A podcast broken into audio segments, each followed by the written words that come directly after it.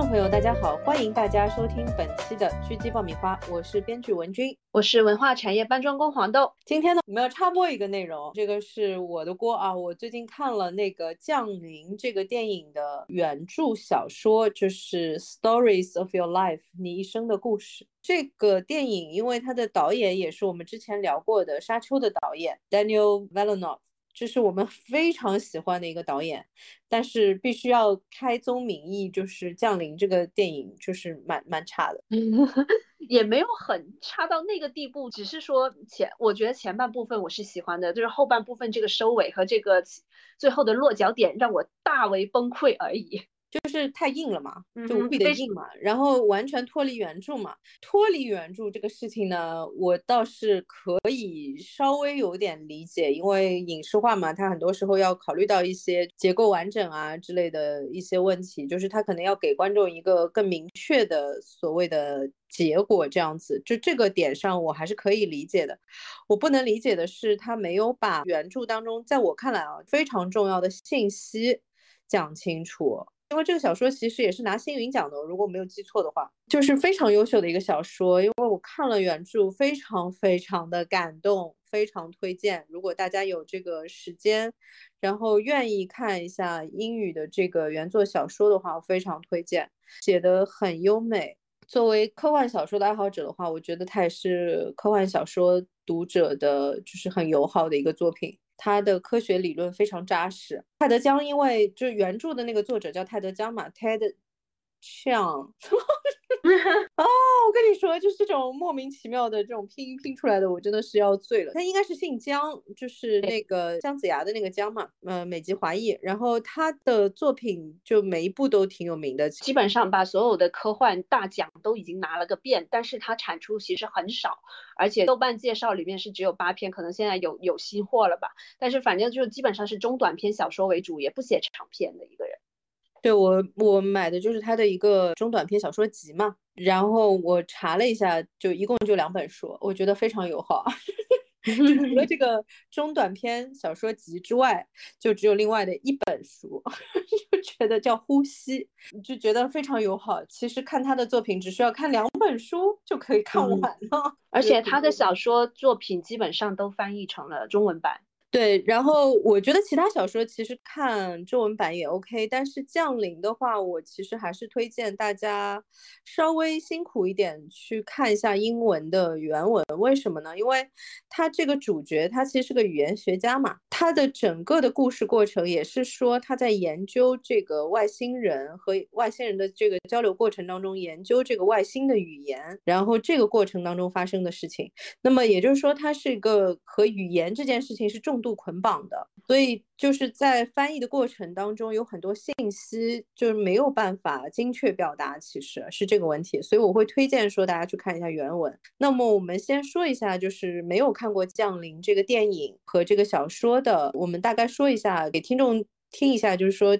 这个整个故事的一个大概的一个情况，原文的小说呢，在这个大方向上，小说和电影都差不多啊。就原文是说，突然有一天，这个外星人就是降临在地球，但是呢，原文的小说是说，他们的飞船是没有直接降到地面的。嗯，这个是不的，对，是不一样的。然后在全球呢，是有九十六个这样的一个，他们叫 Looking Glass。就是透明的这样的一个，也不算球体吧，就是可能是椭圆形体。我觉得它最终电影里面呈现的时候放了这个飞船的这个，我可以理解，就是为了视觉的冲击嘛。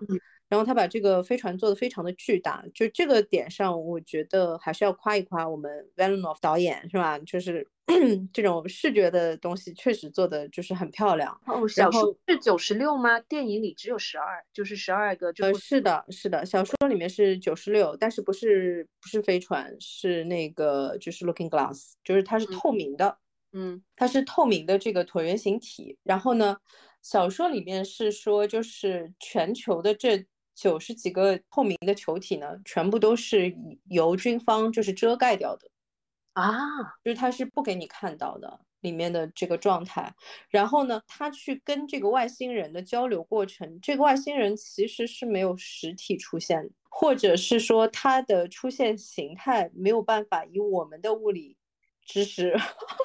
嗯，来解读他小说里面的最后，他小说的整个情节走向和电影差不多，主体也是说他收到了这个女性的这个主角，她是一个语言学方向的专家，然后他收到了一个邀请，或者说是军方的强制性的要求，他去做这个翻译嘛，去跟外星人做这样的沟通，然后呢？就是问的所有的问题就只有一个答案，就是问他们为什么要到地球来，他们就只有一个答案，说他们是来观察的，他们是来 observe，是没有其他答案的。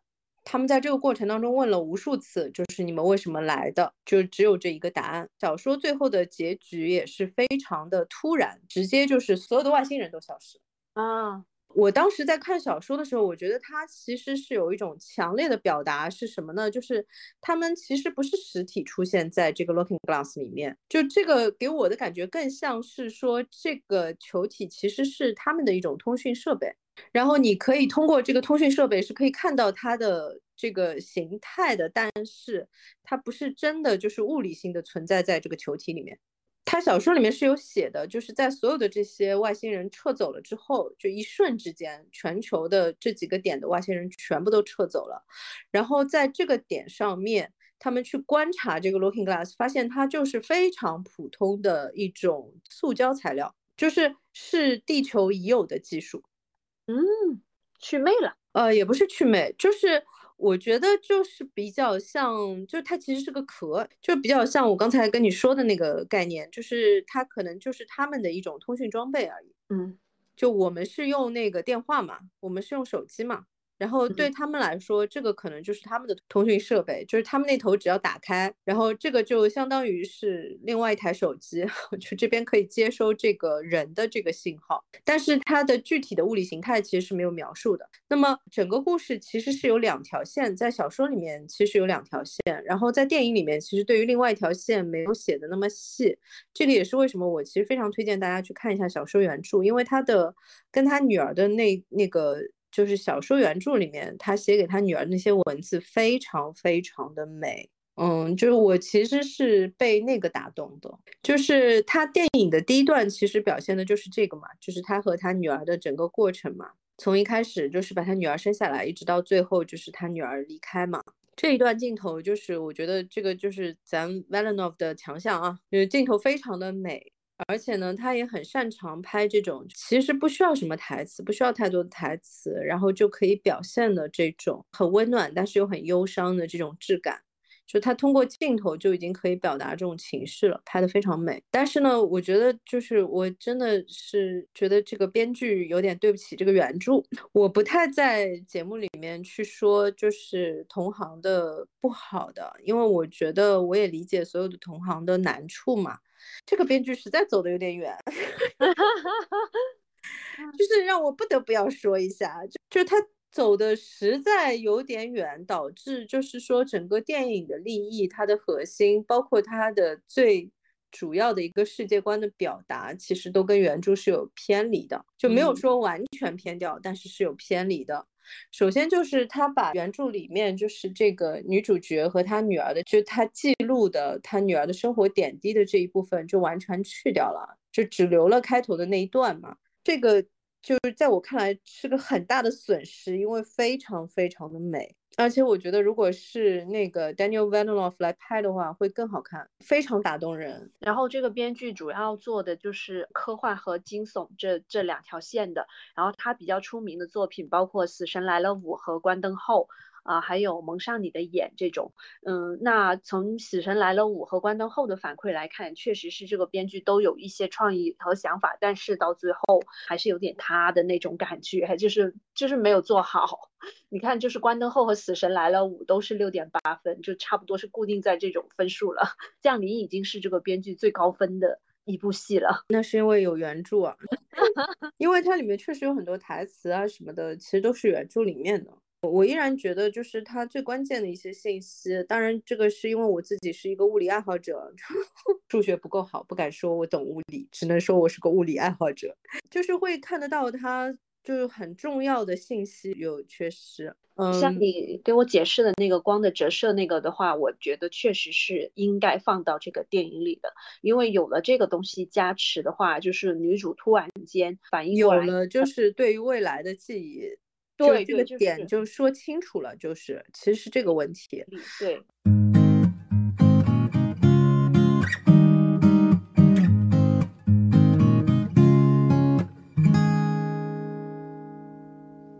这里我来给大家解释一下，就是他在原书当中其实写的非常清晰的，就是什么呢？就是这个女主呢是负责研究，就是说外星的这个生物的语言，然后呢，嗯，跟他一起去做这个和外星生物去交流的这个工作的男主，就后来跟他结婚生孩子这个男的，是物理学家，理论物理学家。那么。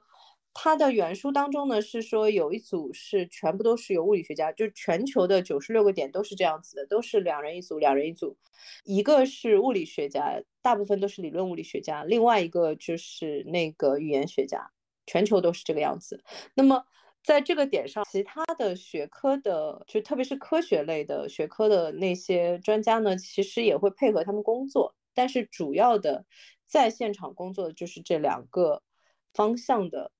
人，然后呢，他在研究这个外星的语言的时候，第一个发现点是这样子的，这个我记得是在电影里面有写，但是不好意思，在我看来也没有写清楚，就是外星的这些生物，它的口头语言、他的口语和他的书写文字是两个系统。嗯，那么这个在英语国家来说是不可能的。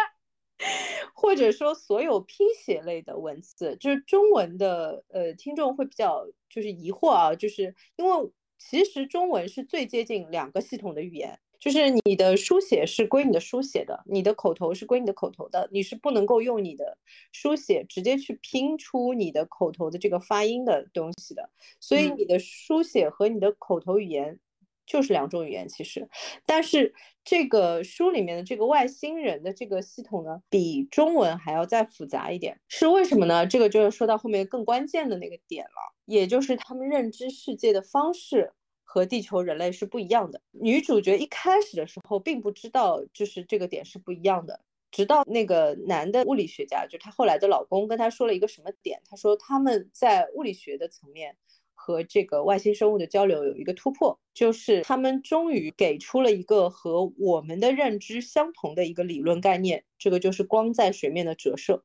光在水面的折射呢，它的计算方式就是它的行走路径是费马这个科学家在十七世纪就已经提出来的一个计算方式。然后呢，按照这个计算方式，后来有很多很多的科学家去验证过这件事情，然后它的计算方式是对的。就是这个计算方式所表现的是什么呢？就是光在折射路径上面，由于它在水面里面的运行速度是比它在空气里面的运行速度是要慢的，它发生了折射之后，比它不产生折射的这个直线路径是跑得要快的。就是说，如果它跑直线，它不发生折射，那么由于它在水面底下的这一段。比它发生折射的时候，其实是跑得长的嘛，嗯，那就导致它整体花的时间是更多的，嗯，所以就是说光的运行规律是说它是走最快的路径的。那么后来的科学家又发现呢，还是可以按照费马的这个理论去推算，其实光是有两种可能的路径，一种是最快的，另外一种是最慢的，但是他从来不走中间路线。哦，我很喜欢这个风格。哦，对，它只有就是极端的快和极端的慢，对，它是没有中间路线的。那么这个理论呢，是由这个理论物理学家告诉这个女主的。她在知道了这个理论之后，当然他原来其实是有一定概念的，但是没有那么细嘛。然后他知道这个理论之后呢。他就联想到了一个非常重要的点，因为他在研究对方的书写文字的时候，他们是通过这种方式来研究的，就是我给你看一个地球语言文字里面的信息，然后我问你说你们的对应信息是怎么书写的，他是这样来问的。那么他就发现对方的这个书写文字。本来呢，其实就发现说，跟我们最大的不同是说，我们是有一个顺序的嘛。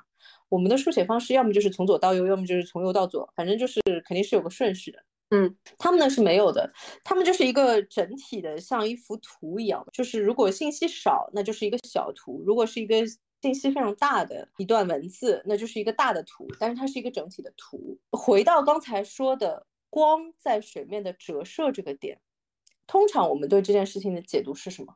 你对这件事情解读是什么？通常我们对这件事情解读就是说，水面引起了光的路径改变，对不对？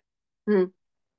因为我们把它命名为光的折射嘛，仿佛就是说折射这件事情是因为水面存在而改变的，而发生的，就是这是有一个因果关系的。如果不存在这个水面，也就不存在这个折射，对吧？这个是我们地球人的认知体系，我们认为它是一个有因果论的这样的一个事情，这样的一个现象。但是按照费马的原理去推算，光永远是走最快或者是最慢的路径，对不对？嗯，也就是说，光在出发之前已经知道它的终点在哪里了，否则它怎么选择最快还是最慢的路径呢？就是没有因果，就是光一开始就知道它要要走怎么走。这个点上就是有很多不同的解读了，就是也有很多人认为说那是光有自自主意识嘛，其实不是，其实就是说，呃，或者说我不能说不是啊，因为我不是这方面的专家，那有可能光真的是有自主意识，但是从就是这个小说里面的理论来解读这件事情呢，也就是说光其实是脱离于时间概念以外的东西，它是不受这个。限制不受这个因果论，不受这个前后顺序的这些系统的限制的。对，对光来说不存在先后，不存在说你要先有一个水面，不是的，因为它在出发之前，他已经知道它的终点在哪里了，他也知道水面在哪里。那么从这个推导出去呢，就是女主就发现说，其实这个和她在书写文字、外星人的这外星生物的这些书写文字里面发现的一个现象是非常一致的。这个也是我认为就是原著小说的这个作者非常强的一个地方，他用这个理论来解释女主在文字的这个信息里面所看到的一个一样的。系统的信息就是什么呢？他看到的是说外星人在回答他的话的时候，会画一幅大的画嘛？等于是他有至少一个线条是从头贯穿到尾的，这就说明他们在落第一笔之前就已经知道所有他要问的问题，也已经知道自己所有想要回答的回答了。这和光的折射是一个道理的，也就是说，他们在出发前已经知道终点在哪里。嗯，哇，有没有很棒？就是证明他他是也也证明人家确实是比人类超前一些。其实不是超前，他其实原著作者在书里面反复的强调这件事情，这是两套系统其实不存在谁优谁劣。嗯，他们只是不一样。他说这个其实和。语境相关，然后很有意思。他说 "It's about context"，然后他举了一个什么例子呢？它里面非常可爱的这些点，也是我觉得就是编剧，哎呀，真的是浪费掉的一些点。就是他举了一个例子说，Rabbit is ready to eat。好，他说 Rabbit，如果你把它作为就是说客体来理解，那么就是说兔子肉已经炖好了，可以吃了，对不对？嗯。但是如果你把它作为一个主体来理解，他说，那就像我的女儿会说，Rabbit is ready to eat，那他可能是手里面拿了个小兔子，说小兔子饿了，想要吃东西。嗯，It's about context。然后他是用这个来就是解释说地球人类的认知系统和外星生物的认知系统的差别。这句话依然是这句话，这个物理世界依然是这个物理世界，这道光依然是这道光，只是你怎么看待这个问题的。啊，两套体系，对，非常有意思，不是吗？就是特别的可惜，他竟然没有把这个点写出来。他从这个点上意识到的点是什么？就是对于这些外星生物来说，不存在过去，不存在未来，所有的时空是同时存在的。他们可以看到所有的，他们可以看到起点，他们可以看到终点。对他们来说，不存在起点和终点，嗯，一切都是同时存在的。时间对他们来说不是线性。那他这个外星人来来地球的原因还是跟电影一样吗？就是说他们遇到了一些问题，需要人类三千年后去帮忙解决什么的？不是啊，我也想说，就是这个到底是是编剧想出来的，还是原著里有的？我其实觉得我没有办法，因为我说实话，我要承认我没有看过这个编剧其他的东西啊，所以我就我没有看过他其他的作品。因为恐怖片系列其实不算是我个人的喜欢的呃类型，嗯，所以我没有办法判断这个到底是他真的是没有读懂原作呢，还是说他觉得可能原作的所要表达的东西。可能太难啊，所以他换了一个东西。哎呦我的妈呀！就是可能是他认为用一种就是说观众更容易理解的理论来呈现这个故事。嗯，但是不管怎么说，哎，这个我我要被人骂女权了啊！就是 我觉得 男编剧还是不要改这个作品了。但是虽然原著作者也是个男性，这个其实是这样子的，因为呃。这个情节他们是保留了，就是他的女儿其实最后是去世了嘛，就是这个女性的语言学家，这个女主她在学习了这个外星的文字之后，书写文字之后呢，她就等于是她跨系统了，但是不是就是严格意义上的跨系统啊，她还是没有办法像这些外星人一样生活在另外的认知体系里面，这个是没有办法的。但是呢，像。影片其实有呈现的部分，就是他其实可以看到未来、过去这样子，嗯，所以他看到了他女儿的出生和他女儿的就是去世。这个点其实是这样子的，就这个小说整体会成立，就是这个小说要去呈现，其实就是因为女主知道了这件事情之后，她决定要把所有的细节都记录下来。你理解我在说什么吗？就是。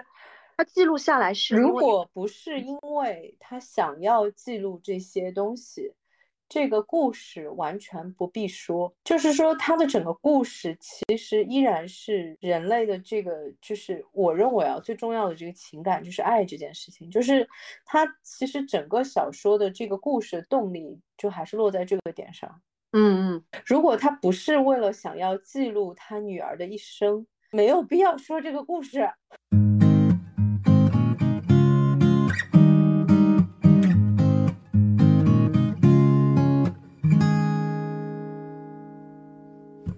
它这个书名就叫《你一生的故事》嘛？对的，就是从这个书名你就已经知道这是一个温情的。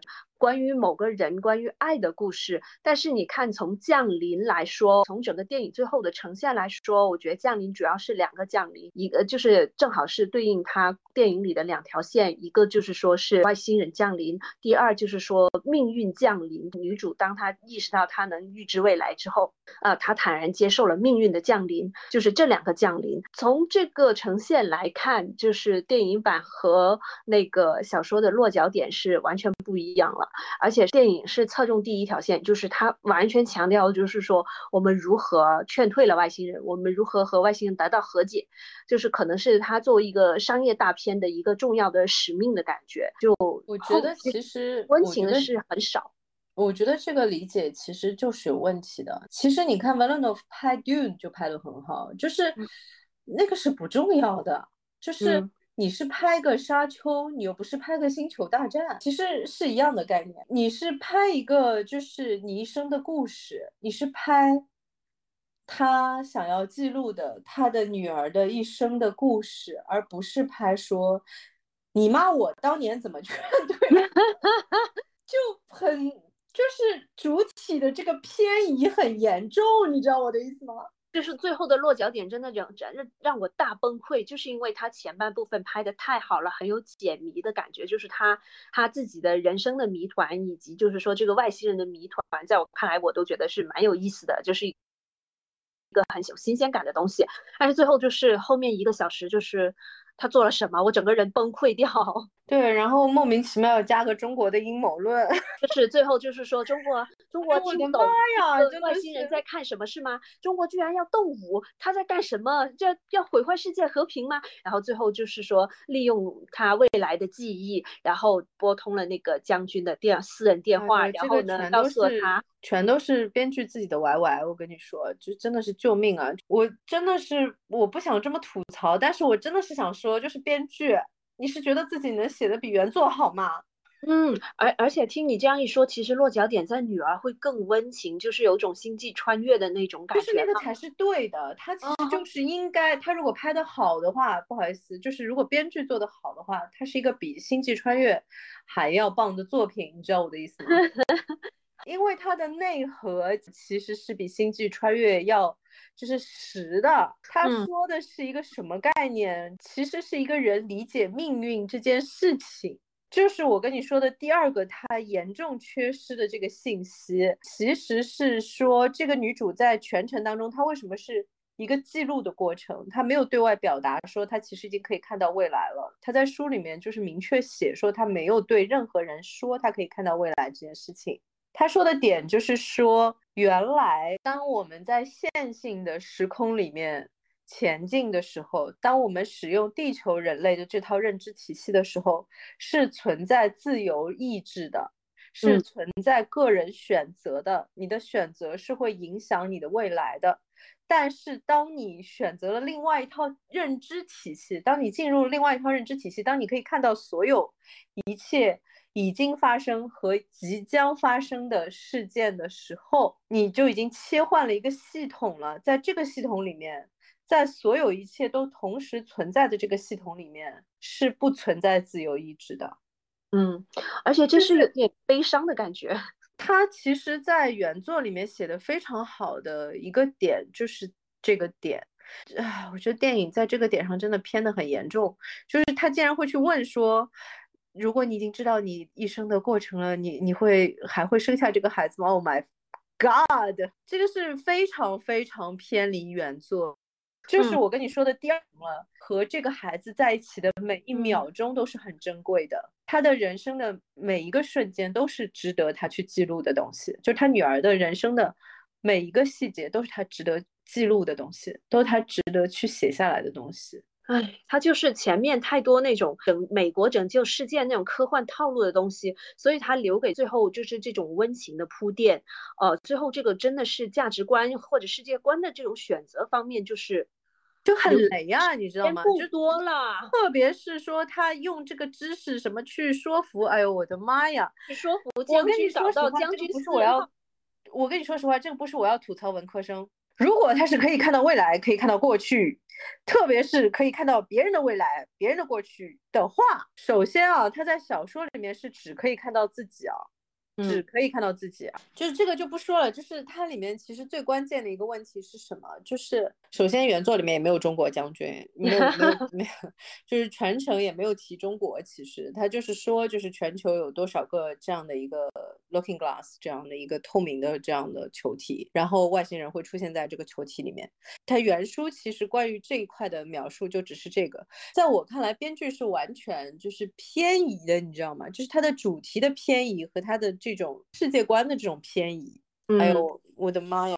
世界观的偏移我还可以大概理解，因为他想要拍出来就是好看嘛。包括他那个莫名其妙的那个水墨的字，哎呦，我的妈呀！就是他那个水墨的字一出现，就会让人觉得编剧应该是走偏了。理论上来说是这样的，就是说他应该是一个，如果最简化的话是确实是画圈，但是应该是一圈一圈一圈一圈这样往外的。然后每一圈可能都有不同的变化，但它中间那根线是不动的，它可能就是想保留中间那根线吧，我也不知道，反正就是很崩溃，就这个点嘛也没有说清楚，然后莫名其妙出现了个水墨的圈，我也不知道说啥好。这个因为在中国人看来其实还是有点弱智的，说实话。哦，这个里面其实泰德江要说到这个问题，因为这个主角是个语言学家，嗯。然后呢，他第一次去跟就是外星生物去交流，然后发现说他们的书写文字和他们的口头文字不是同一套系统的时候，派他去的那个将军其实问过这个话的，说他们为什么要有两个文字系统啊？这不是很就是就很累嘛？意思就是说，嗯，然后他说的是说。呃，其实你从他们的角度看，我们可能也会觉得说，我们花双倍的时间去学同一种语言，是不是在浪费时间？我想说实话，这个可能真的是华裔才能吐槽的吐槽点，学过中文才懂。所有的拼写类文字，哎，是吧？其实你都是花了两倍的时间学同一种语言。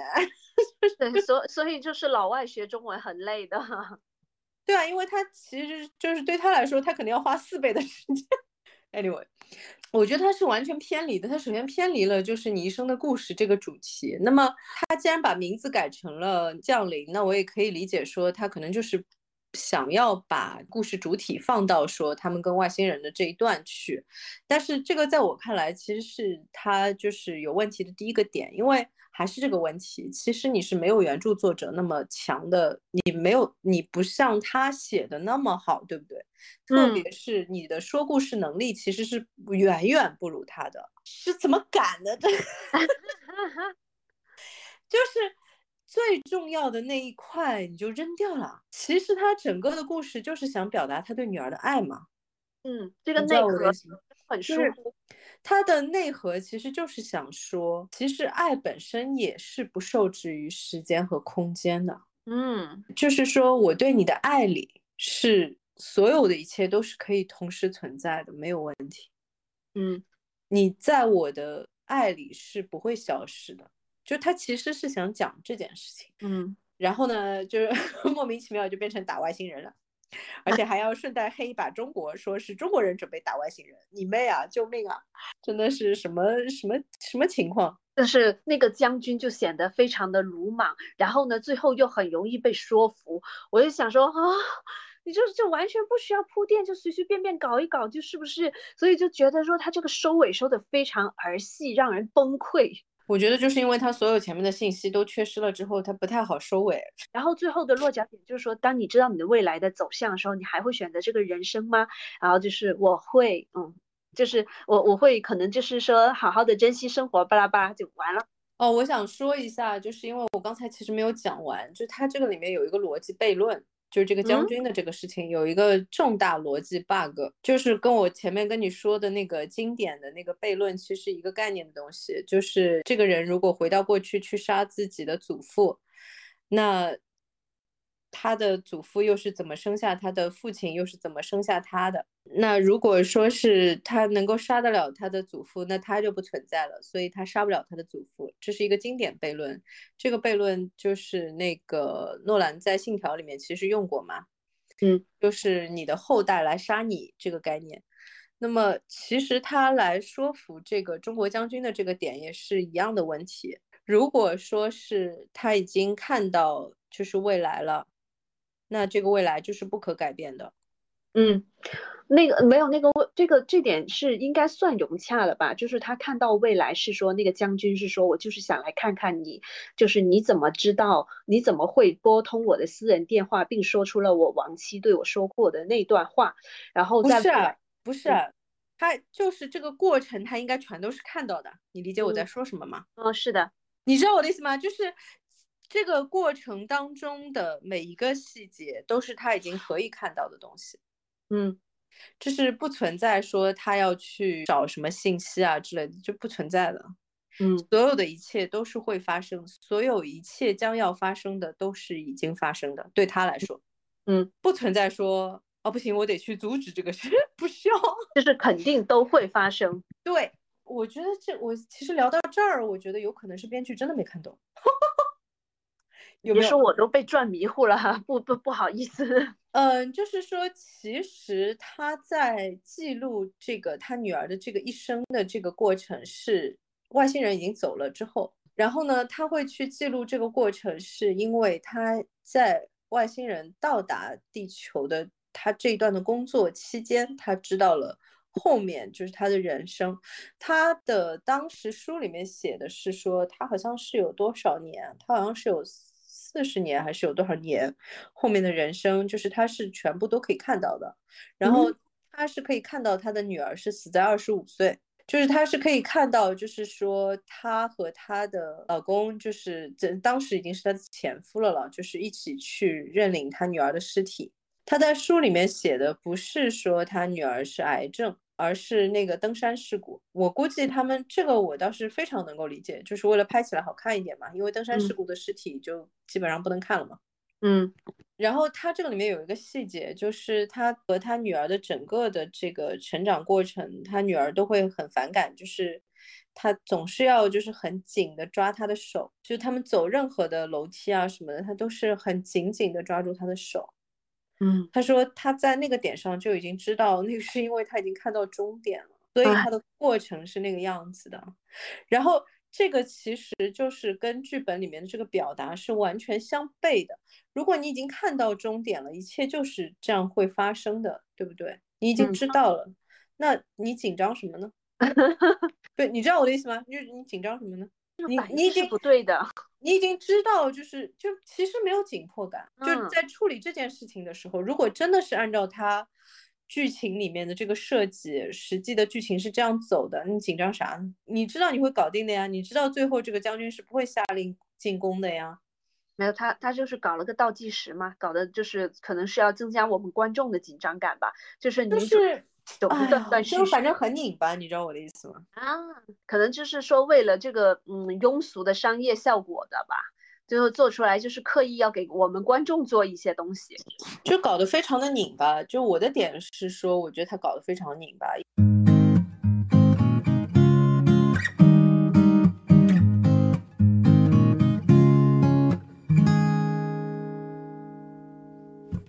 其实你走温情向也 OK，你走硬科幻向也 OK，但是你其实走硬科幻呢，你又跟就是原书当中那么重要的一个硬核的一个物理原理的内核，你没讲清楚，嗯，就就么，对吧？嗯。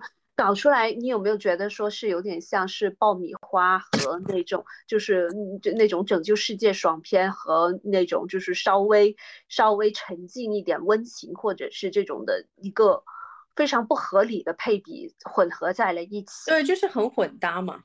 你从剧本层面就有一种拧巴的感觉，嗯，特别是他的就是这个点上，我觉得就是像你说的，就是他其实前半段的风格和他特别是最后二十分钟的风格都不一样。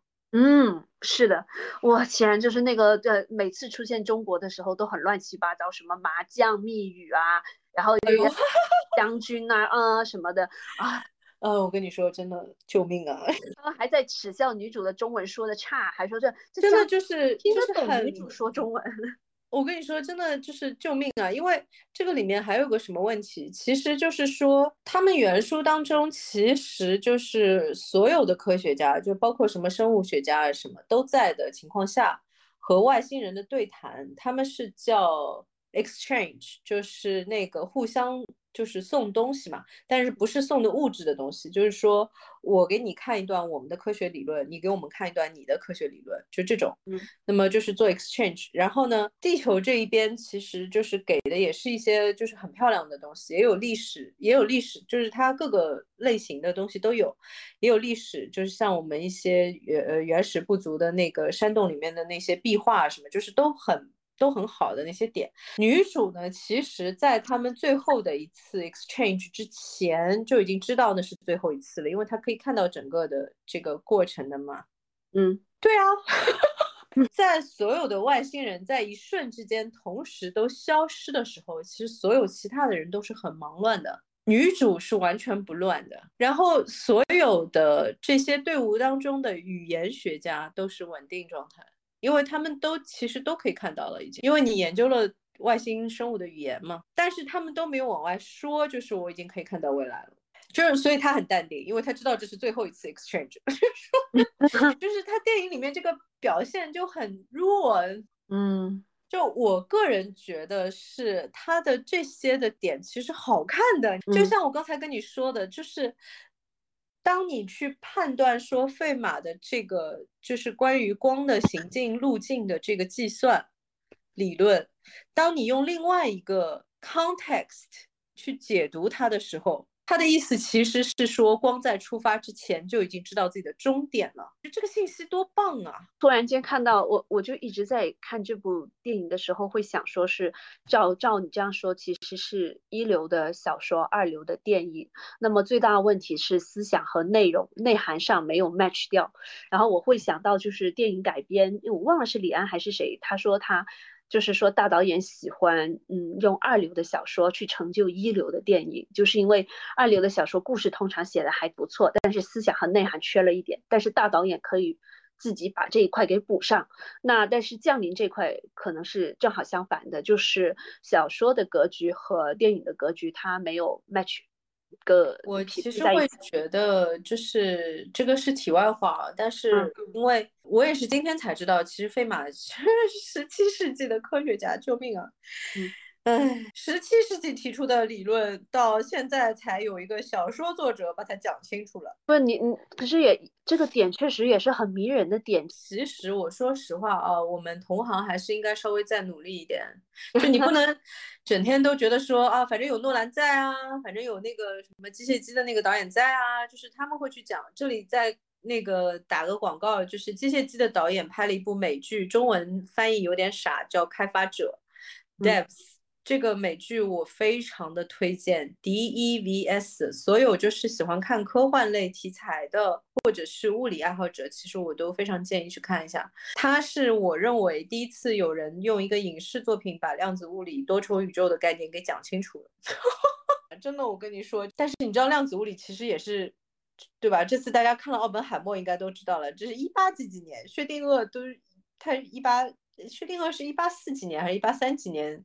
就提出的薛定谔的猫好像 几百年过去了，哎，就我们同行是不是应该稍微努力一点？因为我还没有看泰德江其他的东西啊，但是我已经决定就是把它，因为反正书目也不长嘛，就我已经决定把他所有作品都看完。我觉得非常的迷人，就是像你刚才说的，就这个，当你把一个科学理论，把一个就是在我看来是一个物理学的理论。它的内核讲清楚的时候，因为物理其实就是在研究说人类的认知和这个世界的关系。其实物理不是在研究说什么物物体的运行轨 轨迹啊之类的，不是的，它是在研究人类的 consciousness。你是说良心啊、良知这种啊？人类的意识 consciousness 和这个物理世界的关系，其实物理研究是这个。唉。然后我觉得就是我还是非常推荐，就特别是英文还行，但其实如果你英文不是特别好，我也想说一下，几乎所有的这个读书软件上面应该都有英文标注，嗯嗯，都有生词标注，其实真的没有那么难，其实可以看一下，很美，它的原著非常的美。我其实前面跟你有说过，对不对？我想选一段，就是他原著当中他写给女儿的。哎呦，真是美死了！你是说开头那一段吗？呃，开头那段也很漂亮啊，它其实都很漂亮。但我最喜欢的，因为可能就是自己比较有感触吧。我比较喜欢的，其实他电影里面有拍一点点，是他说就是他刚生下来还没有到一天。那个孩子生下来还没有到一天，他躺在那个小婴儿的身边，他用他的手轻轻地抚摸他的皮肤，然后觉得那个皮肤就是柔软到不可思议。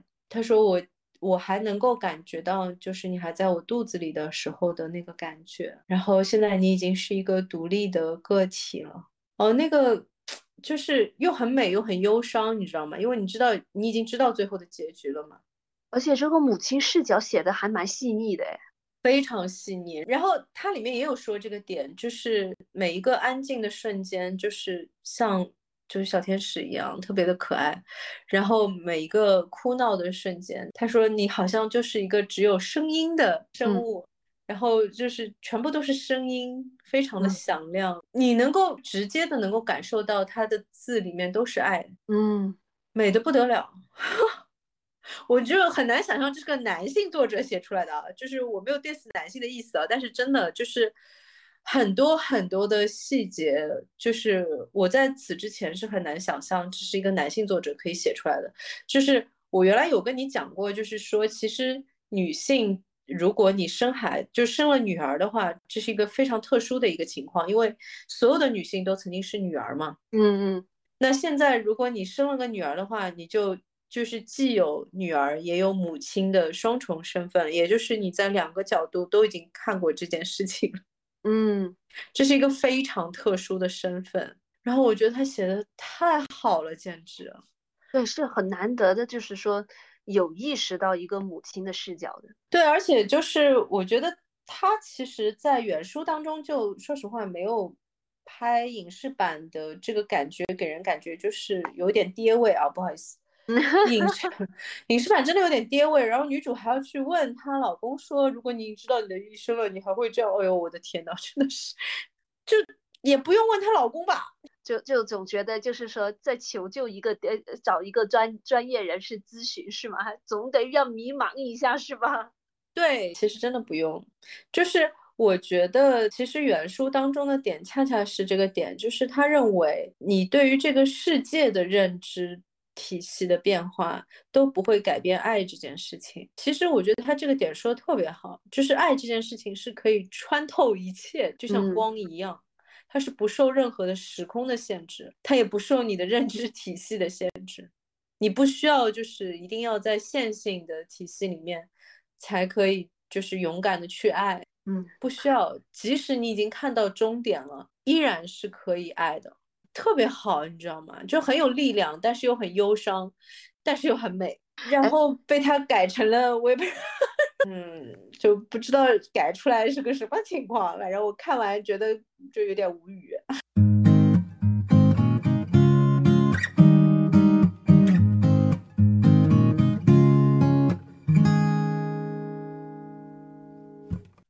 其实来说就是成稿，成稿和和一开始的期望值，也许有可能是真的有有差别的吧。因为我我总是会。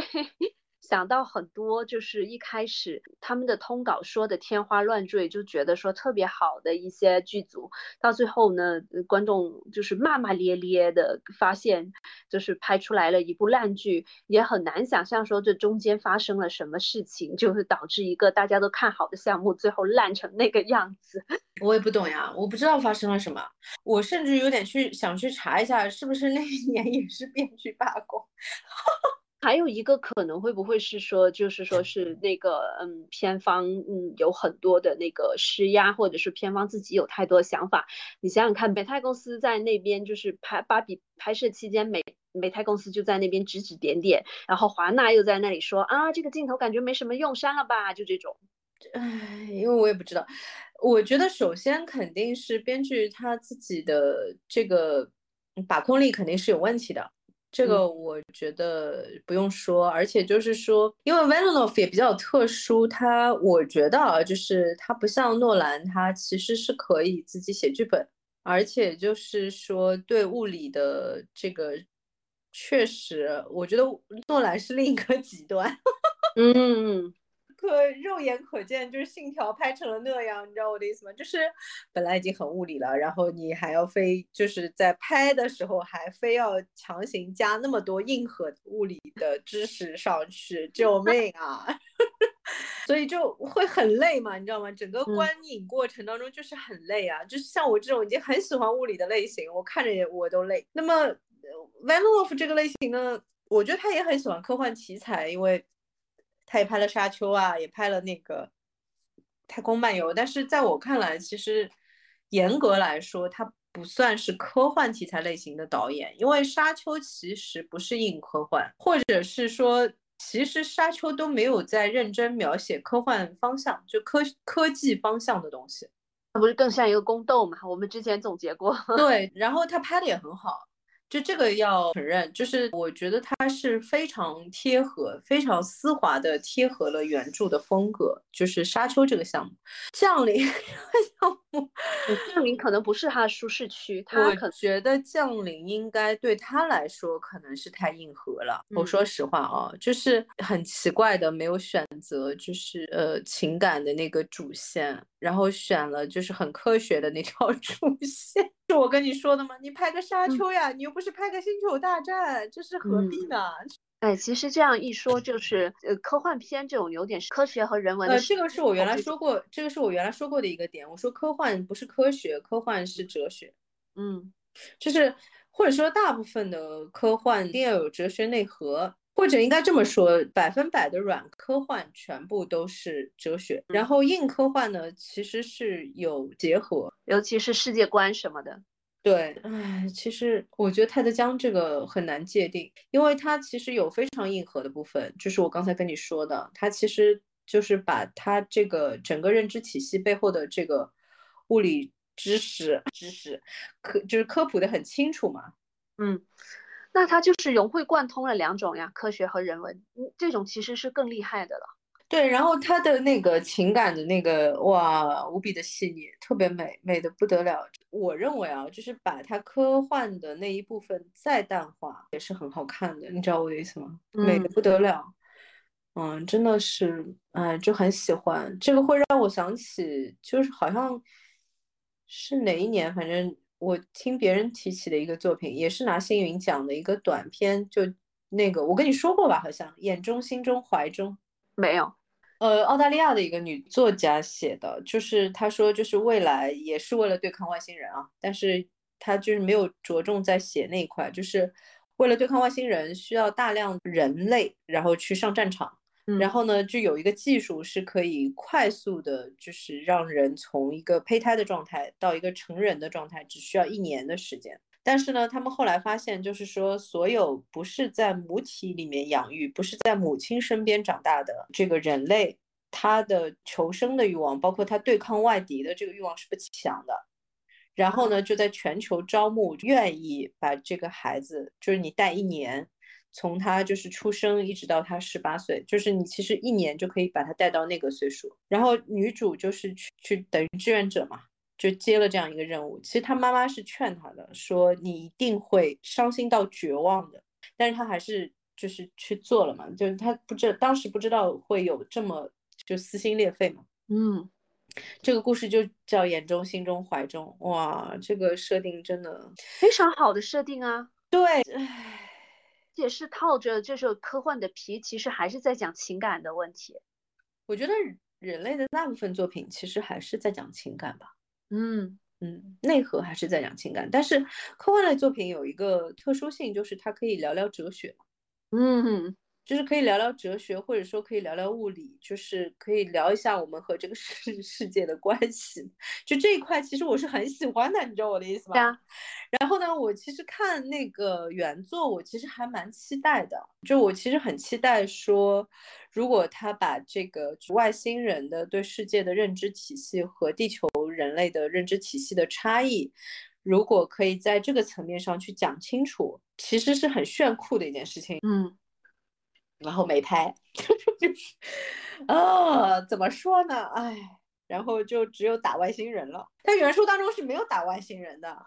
前前后后研究了就挺长时间，好像是半年还是反正几个月的时间，其实交流的还可以。就是我跟你说的嘛，他们有过几次的这个 exchange 嘛，然后好像是八次吧，一共有八次的 exchange，然后最后所有外星人都走了，就突然全部都消失了。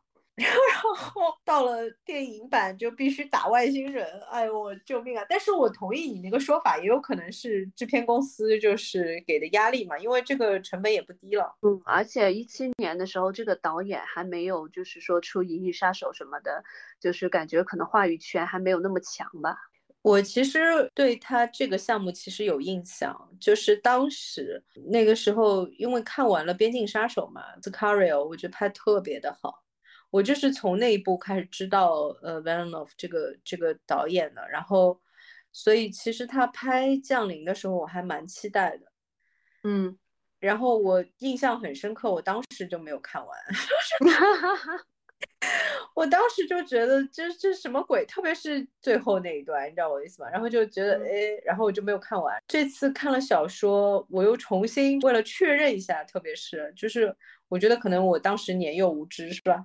然后可能就是错失了这个是吧？明珠蒙蒙尘，就觉得说不行，我得把它翻出来再看一遍。然后看着发发现，嗯，评价还不如当年，怎么办呢？救命啊！这还是一个我超级喜欢的导演，哎呦我的妈呀！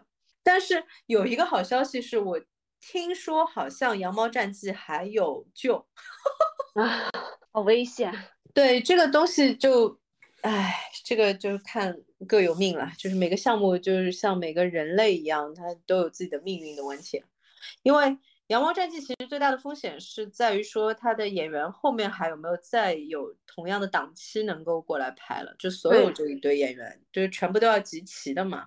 嗯，现在真的不好说。对呀，他他临时关掉，现在又临时重启，这演员也得看人家档期啊。你不是说得一提前一两年，人家就已经在敲档期？对啊，否则你怎么敲？你肯定要敲的呀。就是他们一般做计划，如果电影的话都是三年计划期嘛。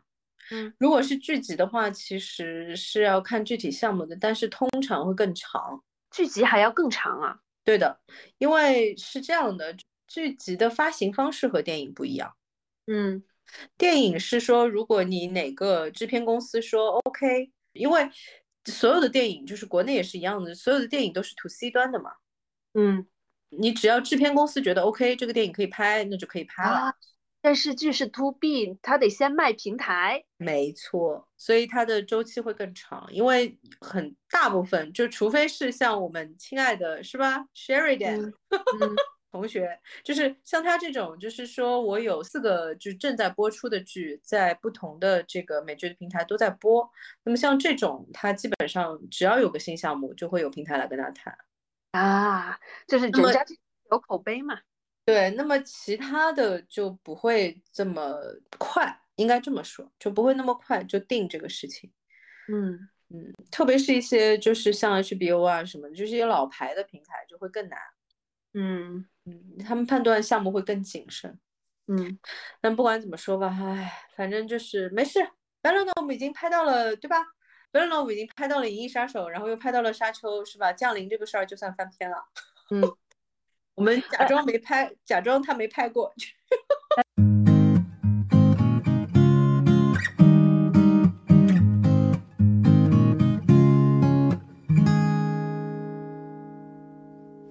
我我插播一句，就是说对于这个影视改编这一块，你有印象中就是改编的特别好或者特别差的例子吗？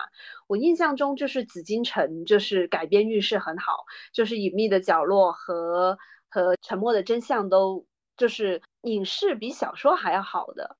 是的，其实这个点上，就我跟你说实话，这个真的就是运气。嗯，还有一个改编运很好的是呃，Stephen King，我觉得就是《闪灵》啊哈，就《闪灵》还有《肖申克的救赎》都是改编自他的原著吧。但是我是真的觉得，就是但是 Stephen King 又不一样。Stephen King 其实他好像我记得啊，他早期也是参与编剧的，他是真的参与编剧的那种原著。对，美剧也好，电影也好，基本上你看这次那个，你如果去看《基地》那个美剧的 IMDB 的网页，它其实也会把阿阿西。莫夫写在 writer，嗯的这个 credit 里面，就是他还是会标注编剧的这个 credits，不代表说他真的有参与编剧工作嘛。但 Stephen King 我记得是至少有三个剧，对我记得是他有参与的，所以我不因为我不确定他电影有没有参与啊。嗯，但是真的就是他的小说改编出来的影视剧都不差，大部分都真的蛮好的。因为它是一个特殊情况，我觉得，因为它的东西很多，其实就是画面感就很好。呃，小说原著本身的画面感就很好。然后从这个点 上来说，我觉得最倒霉的是马丁，就是眼见他起高楼，眼见他宴宾客，眼见他楼塌了。嗯，因为他自己本身就是编剧出身嘛。我我记得我们原来聊过这个点的，就是很多的那些《全游》里面的那些经典的台词，其实很多都是他就是小说里面就有的，嗯，是有小说的加持的啊。对，因为他本身是个很厉害的编剧，其实就当年那个我们都看过那个美剧，嗯，侠胆雄狮，暴露年龄了，我没看过，你没看过，你没看过，我跟你不是一代人，那个。侠胆雄狮当年是中央台播的，然后是在正大综艺的后面，然后全国人民在我这一代都是看过的。然后呢，他其实就是侠胆雄狮的编剧，而且是主编剧之一。然后呢，他在写就是《权力的游戏》的时候，其实那个文笔是可以看得出来，他的文笔的镜头感特别好。就是台词就不说了，台词是非常漂亮的。就是比方说那个，其实《全游》的第一季的时候，Ned。就是北境的那个王，他教育他儿子说：“如果你把一个人判死刑，那就应该由你自己来行刑。”嗯，这这这是马丁自己写的吧？对，这个是原书当中的台词，就他有很多都是原书当中的台词。其实，嗯，就所以就觉得他运气不太好，你知道吗？原著已经这个样子了，然后竟然拍出来，居然能烂尾，哎，真的是救命啊！然后我觉得改编运比较好的，其实应该是那个《饥饿游戏》系列，嗯，饥饿游戏系列的作者，你是觉得说小说格局不高是吧？呃，其实就蛮普通。而且内核还是抄的，嗯，大逃杀嘛，你知道我的意思嗯嗯，从这个角度不太想说那个哈利波特，但其实哈利波特的作者其实改编运还是不错的啊。那个项目本来就很大嘛，他一开始就已经做的很大了。呃，其实那个项目被退稿退的很厉害，你知道吗？啊，你你是说原著吗？哈利波特的最早的时候的他那个小说系列其实一直是被退稿的，这个我知道的，嗯。他被反复退稿了很多很多很多次，所以可见出版社也大部分是眼瞎，就就就还是看的，因为有一些人是不敢挑战新鲜的东西，或者是说有一些老的编辑，就是他。品味已经形成了之后，他有固定的思维之后，他对新东西是无法接受的。其实真的有的时候，就是一个作品真的得碰上适合他的人去改。就比如说，嗯，如果是让你改的话，你比较害怕哪一些题材？呃，那个，其实我觉得现阶段来说，可能最对我来说最难拿捏的是 青春伤痕类。哦，这种东西我真的觉得是是得说，他心里还得还得有这种有很强的喜欢这种描述青春回忆的这这种人去操盘，更有生命性感。其实认真思考的话，我其实没有过那个时期啊。你是觉得你的青春期很短是吧？嗯，我就没有青春期，我就对这个没有兴趣。我觉得他那个点是这样子，就是那个时候，其实很多作者都有描写过嘛。年轻人对于那个年龄段的年轻人，那个也很美好啊。当然，就是那个年龄段的年轻人来说，就是一切都是放大的。嗯，他的喜悦感，他的伤痛感，是一切都是放大的。然后在那种点上，其实所有的故事，它的冲突都是更剧烈的，所以就是那个是好看的。但是你不擅长这种抓马是吧？哎，我没有过那个阶段。对，因为青春期的核心就是热烈且容易犯错。对，就是很热烈嘛，一切都是加强的东西。嗯，你的一切都是加强，而且做做的所有选择绝大部分都是错的，就或者说很容易错。因为是失去理智的选择嘛，对，就是会比较感性，嗯，但那个也是很美好的一件事情，但是就是我写不了，啊，我写不了，因为我没有，我其实没有过太多的这种的感同身受，就是没有过，就可能一直比较钝，嗯，还是说生下来就比别人老一点，我不知道。但是，我我问一下，就是就是，例如说医疗或者是律师这种职业非常专业的职业证据难，还是说改编青春小说这种难？这个点上其实有一个专业知识啊，这个这个知识点其实我一直会就是拿出来说服，有的时候是用来说服呃那个制片方，有的时候是用来说服导演。就是什么呢？就是我们写任何的题材，任何的题材，任何的行业。一定要从影视内容的角度出发，不要从那个行业的角度出发啊。嗯，因为所有的资料肯定是要做全的，你要去了解说，就是因为你写出来的每一个细节都要实嘛。如果不实的话，这个就是整个的这个幻觉就是不不成立了嘛。我们行业就是造梦嘛，那你要这个梦就是很。逼真才行，才能够打动人嘛。所以你的所有的资料肯定是要做细的，你的就是描写出来的细节要非常的真实。但是呢，整个的叙事逻辑是影视行业的逻辑，是内容行业的逻辑，而不是就是某一个其他行业的点。就我们永远应该站在影视行业来看其他行业。嗯，就这个是没有办法的，否则的话就会写出来就是。嗯就不太好看哦，对，专业归专业业，但是呃，从视视觉呈现效果来说，就是不太可行。这个其实有一个很好的例子，就还是那个回到那个《傲骨贤妻》嘛，《The Good Wife》。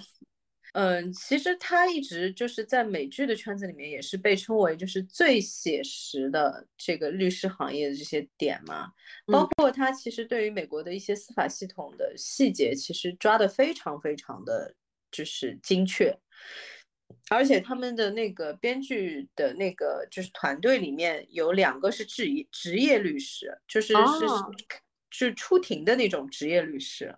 所以他的所有东西都是非常实的，但是你看他的那个就是狗血那部分，其实写的也很好。嗯，就是他的团队就是很平衡，平衡了那个专业和这个戏剧化冲突这一。不是我的意思，就是他的团队依然是从就是戏剧的角度来看律师这个行业，嗯，而不是倒过来。啊，是是是，就这样才好看嘛。嗯。嗯，好，我们今天要不先聊到这里。好呀，好呀。如果那个哦，这里再安利一下，这里再安利一下那个，就是一个是泰德江的整个的小说系列，呃，因为一共就两本书嘛，大家其实稍微花点力气看看完就就就也行。然后呃，一个是想安利一下泰德江这个作者，然后呢，就是想要安利一下那个机械姬的那个导演编剧。呃，他做的美剧系列叫《开发者》，他的英文名是 Devs，D E V S，然后那个也是，就是我觉得硬核科幻的，就是大家如果会喜欢的话，其实真的可以看一下，嗯，写的非常好。好的，我们下一期大概率应该会讲《白塔之光》吧，《白塔之光》最近还在印，然后想跟大家推荐一下。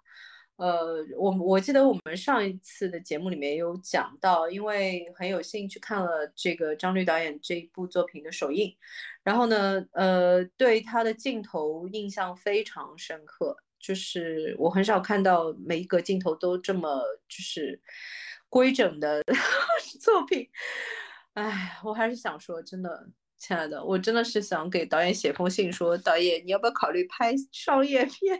他真的好佛，嗯，就是你看他那个采访，就是他本人选择做电影，以及他选演员，你就知道他真的很佛，是很佛呀。你镜头里面可以看出来的呀。我上次跟你说的，就这种镜头，就是很多导演，就是特别是年轻导演，如果能够就是搞定。这么一格镜头，这么就是设计的非常精确、很漂亮、很精妙的，然后又是符合叙事逻辑的，就是人家其实整个影片里面能够有一段这样的镜头，就已经觉得就很了不起了。然后他就是随随便便 是是扔在那里，就是台词都没有没有的，大概就这个意思吧，大家看一下。我去，对的，也大家也可以去电影院去看看这个《白塔之光》，因为它就是把北京拍的特别美，节奏虽然慢，但是是你可以接受的那种有细节。其实，其实我觉得还蛮就是适合一些喜欢慢节奏的观众的。哎，可以留一点时间让大家走进电影院去看，然后我们下一期再跟大家一起去聊这个。好，那我们今天就先到这里，我们下期再见。下期再见，拜拜，拜拜。